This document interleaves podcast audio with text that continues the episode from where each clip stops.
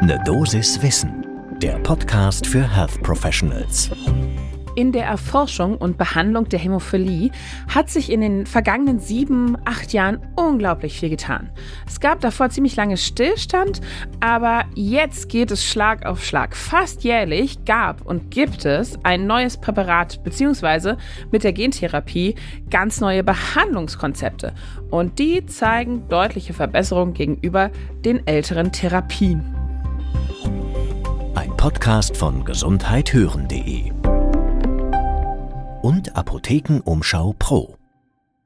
Wenn das mal nicht gute Nachrichten zum Start in den Tag sind, würde ich sagen. Das eben gerade war ein Zitat von Johannes Oldenburg. Er ist einer der Mitautoren der Studie zur Hämophilie, um die es heute hier bei uns geht.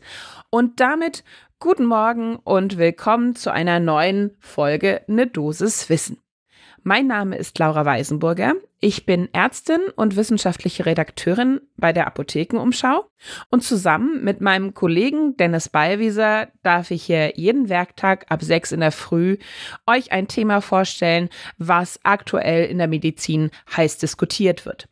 Heute ist Montag, der 3. April 2023 und weil ich in dieser Folge noch ziemlich häufig Worte wie Evanes Octocock Alpha sagen werde, hol ich mir jetzt erstmal einen Kaffee, denn dann geht das alles deutlich besser. Also, wie jetzt schon aus dem Zitat klar wurde, heute geht es bei uns um neue Behandlungs- und Therapieansätze bei Hämophilie, A und B tatsächlich. Und deshalb erstmal ein bisschen vorab Fakten über die beiden Bluterkrankheiten. Die Hämophilie A ist die häufigste schwere Form einer Bluterkrankheit. Es sind tatsächlich fast nur Jungen oder Männer betroffen. Warum? Weil wir erinnern uns, Genetik diese Krankheit wird X-chromosomal gekoppelt, vererbt. Sie befindet sich also auf dem X-Chromosom und ist dann auch noch rezessiv in der Vererbung. Das heißt also, wenn ich nur ein Chromosom äh, habe, was diese Krankheit trägt, dann prägt die sich auch aus. Es fehlt der Gerinnungsfaktor Nummer 8. Und deshalb kommt es natürlich zu ordentlichen Gerinnungsstörungen. Je nach Schwere, da unterscheidet man bei der Hämophilie in Subhämophilie, leichte, mittel- und schwere Hämophilie, können diese Blutungsstörungen mitunter lebensgefährlich sein. Deshalb ist es wichtig, dass die Betroffenen von außen eine Zufuhr dieses Faktors bekommen, um überhaupt eine normale Blutgerinnung teilweise zu erreichen. Neben dem offensichtlich größten Problem bei der Erkrankung leiden die Betroffenen aber tatsächlich auch noch häufig unter Gelenkproblemen, die auch ordentlich mobilitätseinschränkend sind. Und man kann die Hämophilie medikamentös ganz gut behandeln inzwischen. Das funktioniert aber nicht bei allen gleich gut. Und natürlich ist auch unter der Therapie immer die Lebensqualität ein ganz entscheidender Punkt. Und dazu kommen wir später noch. Es gibt neben der Hämophilie A natürlich noch die Hämophilie B, der Vollständigkeit halber. Hierbei fehlt der Faktor 9 und insgesamt äh, haben wir in Deutschland, wenn man jetzt mal alle zusammenzählt, ungefähr 2700 Schwerstbetroffene mit beiden Formen und dann dazu nochmal mindestens die gleiche Anzahl von Menschen, die unter einer leichten Hämophilie leiden. Und dann schauen wir uns doch mal an, was gab es denn so in den letzten Jahren, Jahrzehnten an Therapiemöglichkeiten der Hämophilie A? Also seit Jahrzehnten ist es tatsächlich möglich, Konzentrate von Faktor 8 zu substituieren, IV natürlich. Und das bringt auch einen Blutdruckschutz. Aber die erreichbaren Mindestspiegel, die ich mit den damaligen Konzentraten erreichen konnte, erreichten jahrelang nur ein bis zwei Prozent der Normalkonzentration von Faktor 8. Das heißt also, lagen deutlich, deutlich, deutlich unter dem normalen Standard. Außerdem war die Gabe jeden zweiten Tag notwendig, weil die Wirkdauer alleine nur bei zwölf Stunden lag.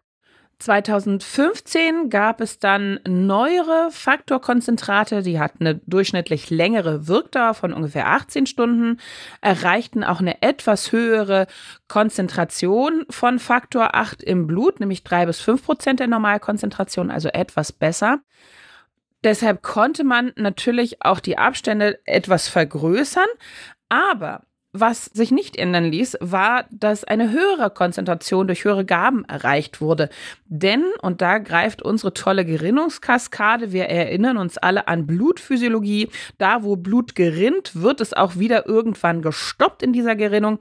Und natürlich haben die Betroffenen auch den von Willebrand-Faktor in ihrem Blut, der dafür sorgt, dass eben Faktor 8 auch irgendwann ausgebremst wird. Das bindet und wird abgebaut. Das heißt also, da wurde auf natürliche Art und Weise das bisschen vorhandener Faktor 8 dann leider auch weggefangen, auch wenn er substituiert wurde. 2019 wurde dann das erste Mal ein monoklonaler Antikörper für die Therapie von schwerer bis mittelschwerer Hämophilie A zugelassen, nämlich das Emicizumab. Das übernahm ähnliche Funktionen und wandelte schwere in eher milde Hämophilien um. Der hatte aber relativ viele Nebenwirkungen wie Kopfschmerzen, Fieber, Durchfall, Myalgie, Atralgie. Also alles nicht besonders toll, auch noch weiterreichend bis richtig schwerere Thrombosen des Sinus cavernosus, Mikroangiopathien und so weiter und so fort. Und 2022 gab es dann letztendlich die erste Zulassung einer Gentherapie für Hämophilie A.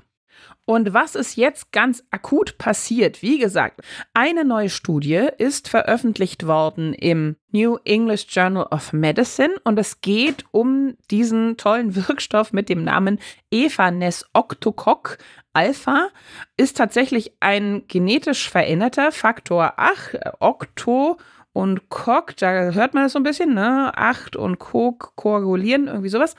Und der kann nicht mehr so einfach vom von Willebrand-Faktor eingefangen werden. Der bindet da nicht mehr so gut dran. Das ist was ganz Positives. Dadurch wirkt er nämlich durchschnittlich bis zu 47 Stunden lang und es ist nur noch eine einmalige wöchentliche Gabe IV notwendig. Und diese erwähnte Studie, die hat das untersucht mit 133 PatientInnen mit schwerer Hämophilie, die letztendlich dann wirklich eine fast normalisierte Blutgerinnung über die ersten vier Tage hatten. Danach gab es noch drei Tage lang einen ziemlich guten Schutz vor Blutung, also das Wichtigste, was in der Therapie der Hämophilie entscheidend ist. Das sah man dann tatsächlich auch an den Blutungsereignissen unter dieser Therapie. Die wurden nämlich auch deutlich reduziert von bis zu drei Blutungen in einem Jahr unter der klassischen Behandlung auf nur noch eine in ganzen 18 Monaten mit dem neuen Evanes Octococ Alpha. Und die ganze Sache hatte noch einen netten Nebeneffekt. Es gingen nämlich auch die entzündlichen Aktivitäten in den Gelenken der Hämophilie-Betroffenen zurück. Das heißt also, sie hatten deutlich weniger Schmerzen, konnten wieder Muskelaufbau betreiben und hatten klinisch einfach eine deutlich bessere Gelenkfunktion und eine höhere Mobilität. Allerdings muss man an der Stelle jetzt auch ganz deutlich sagen, noch hat dieser Wirkstoff keine Zulassung in der EU. Die wird erwartet frühestens Mitte nächsten Jahres. Ob vorher eventuell ein Off-Label-Use möglich ist, ist natürlich in Einzelfällen in der Diskussion.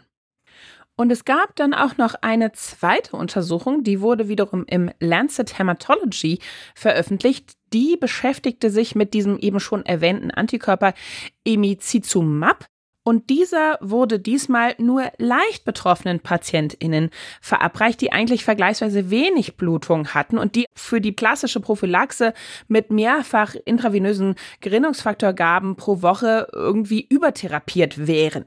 Und da zeigte sich ja, gerade für diese Betroffenen ist eigentlich die einmalige IM-Gabe, also intramuskuläre Gabe in der Woche sinnvoll, weil sie auch im Mittel weniger als eine Blutung pro Jahr letztendlich hatten. Und äh, Johannes Oldenburg, den wir zu Beginn schon mal gehört haben, mit diesem sehr positiven Zitat, er ist Direktor des Instituts für experimentelle Hämatologie und Transfusionsmedizin am Universitätsklinikum Bonn, meinte dazu auch, das ist für diese PatientInnen ein richtiger Segen, weil selbst die seltenen Blutungen nochmal deutlich reduziert werden und diese subkutane Gabe für die Patientinnen einfach deutlich leichter ist. Ja, und das war unsere heute sehr positive Ne Dosis Wissen Folge mit guten Nachrichten aus der Therapie der Hämophilie. Wenn ihr da genauer eintauchen wollt, wir haben euch natürlich wieder alle Studien und weiteren Informationen in den Show Notes verlinkt. Und wenn euch diese Folge gefallen hat, dann lasst uns das doch bitte sofort wissen, indem ihr uns bewertet. Das ist zum Beispiel bei Spotify oder Apple Podcasts möglich und da freuen wir uns immer sehr über fünf Sterne. Ein Podcast von gesundheithören.de und Apothekenumschau Pro.